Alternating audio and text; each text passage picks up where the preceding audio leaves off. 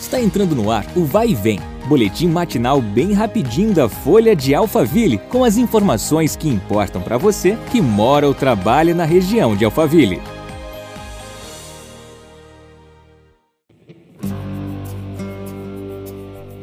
Olá, tudo bem?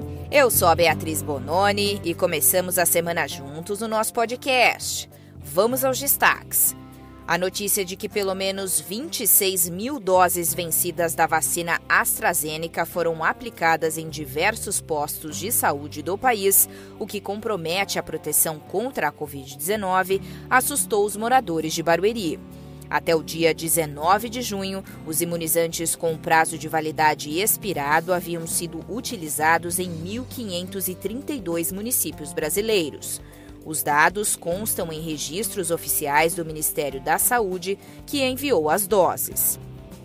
Procurada pela reportagem, a Prefeitura de Barueri disse que a Coordenadoria de Vigilância em Saúde do município, responsável por todos os imunobiológicos que chegam à cidade, garante que nenhuma vacina fora da validade foi enviada a qualquer polo de vacinação. A gestão informou ainda que só recentemente as UBSs começaram a aplicar vacina contra a Covid-19. Até então, isso estava sendo feito somente nos polos criados especificamente para isso. A vigilância está aguardando nota técnica do GVE, que será divulgada nesta segunda-feira, dia 5, para entender a situação.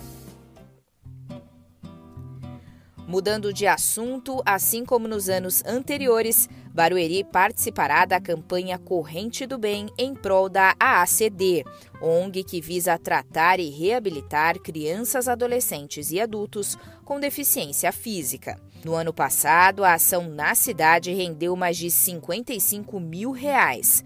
Somados os anos de 2017, 2018, 2019 e 2020, o município repassou mais de 312 mil reais para a ACD. Quem desejar um cofre para colaborar ou quiser saber como ajudar, pode procurar a sede da Secretaria de Assistência e Desenvolvimento Social de Barueri. A ação segue até o dia 18 de agosto. Obrigada pela sua companhia. Nos vemos novamente amanhã. Até lá! Vai e vem, o boletim da Folha de Alphaville. Compartilhe.